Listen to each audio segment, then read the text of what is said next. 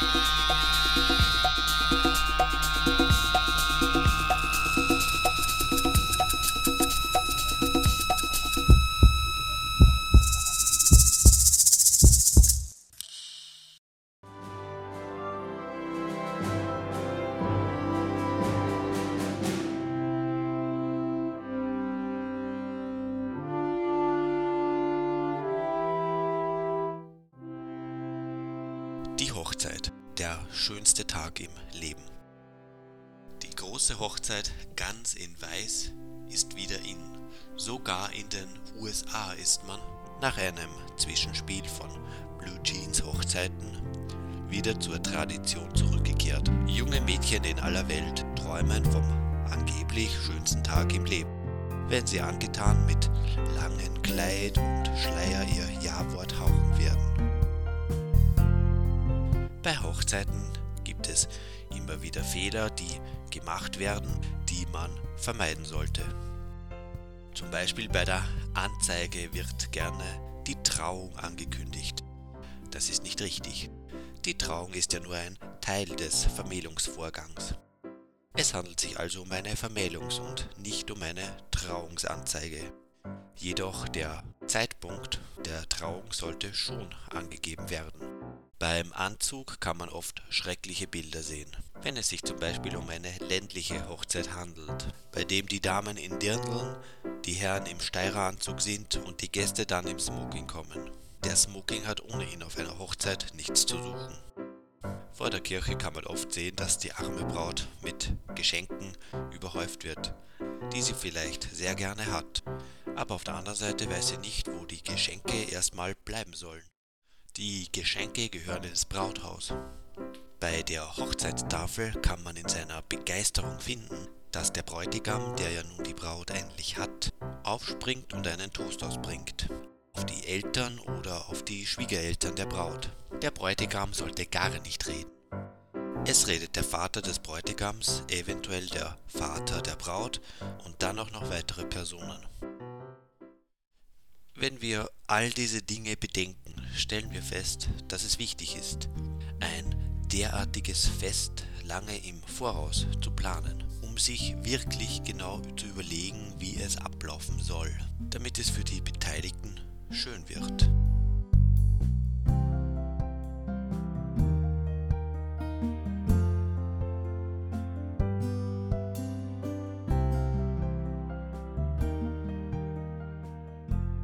Egal ob im großen oder kleinen Rahmen geheiratet wird, die Vermählung sollte Verwandten, Freunden und Bekannten angezeigt werden. Die Brautleute geben entweder die Vermählung selbst bekannt oder sie schicken eine Anzeige erst nach der Trauung aus und empfehlen sich bereits als Vermählte. Oder die Vermählung wird, wie es vor allem früher üblich war, von den Eltern der jungen Leute angezeigt. Generell gilt, wer zur Hochzeitstafel eingeladen ist, muss bereits in der Vermählungsanzeige die Einladung dazu vorfinden. Die Art der Hochzeit bestimmt den Stil der Kleidung.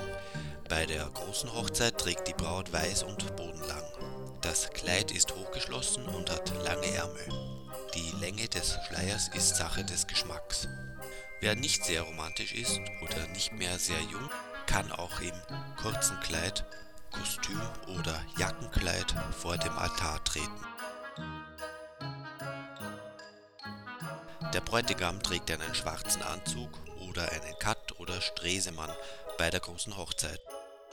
Das Hemd muss weiß, die Krawatte silbergrau, die Schuhe schwarz sein. Die Gäste richten sich im Stil ihrer Kleidung nach der Hochzeit. Die Farbe Weiß ist der Braut vorbehalten. In Schwarz sollte man auch nicht erscheinen. Faustregel nie eleganter sein wollen, wie es das Brautpaar ist. Den Einzug in die Kirche führen der Bräutigam und seine Mutter an.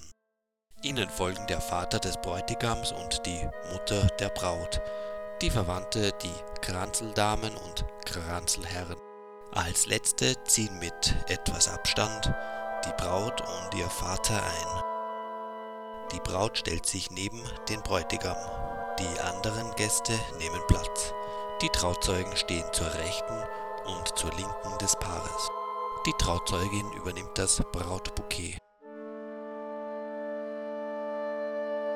Ein weiser Mann hat einmal gesagt, die Trauung ist der einzige pompöse Staatsakt im Leben eines normalen Bürgers. Alles vollzieht sich nach strengem Zeremoniell. Keiner kennt es vorher. Und wenn er es kennengelernt hat, kann er mit seinem Wissen nichts mehr anfangen. Nach vollzogener Trauung ist der Geistliche noch in der Kirche der erste Gratulant. Beim Verlassen der Kirche führen die Getrauten den Zug an. Der Bräutigam geht zur Linken der Braut. Ihnen folgen der Brautvater mit der Mutter des Bräutigams. Für alle Paare gilt, die Herren gehen zur Linken der Damen. Wer das Paar beschenkt, tut das auf keinen Fall vor der Kirche. Weder mit einem riesigen Blumenstrauß noch mit einem Päckchen. Hier sollte nur mit herzlichen, in keinem Fall aber mit zweideutigen Worten gratuliert werden. Es gibt keine fixierte Reihenfolge der Gratulanten. Wer gratulieren möchte, der tut es. Die Geschenke können vor, während oder nach der Trauung persönlich oder per Post ins Haus gebracht werden. Die Geschenke werden auf einem Tisch aufgestapelt, damit sie alle bewundern können. Nach der Kirche geht es zum Hochzeitsschmaus. Wer sitzt bei der Tafel neben wem? Das Paar sitzt in der Mitte der Tafel. Links vom Bräutigam sitzt seine Schwiegermutter. Rechts von der Braut ihr Schwiegervater. Der Schwiegervater des Bräutigams und die Schwiegermutter der Braut sitzen dem Paar gegenüber. Die Tafel sollte weiß gedeckt und weiß geschmückt sein. Bezahlt wird das Essen von den Eltern der Braut. Ihre finanzielle Situation bestimmt den Rahmen der Tafel.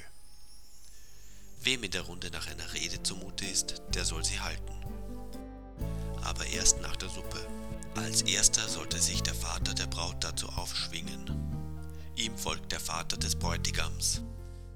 Wenn auf das Wohl des Paares ein Trinkspruch angebracht wird, so stehen alle Herren, auch der Bräutigam auf. Trinkt man nur auf das Wohl der Braut, so erheben sich alle Gäste, auch die weiblichen, aber die Braut bleibt sitzen. Faustregel, der Bräutigam hält weder eine Rede noch bringt er einen Trinkspruch an. Ein Vorgeschmack auf später. Er wird auch dann nicht viel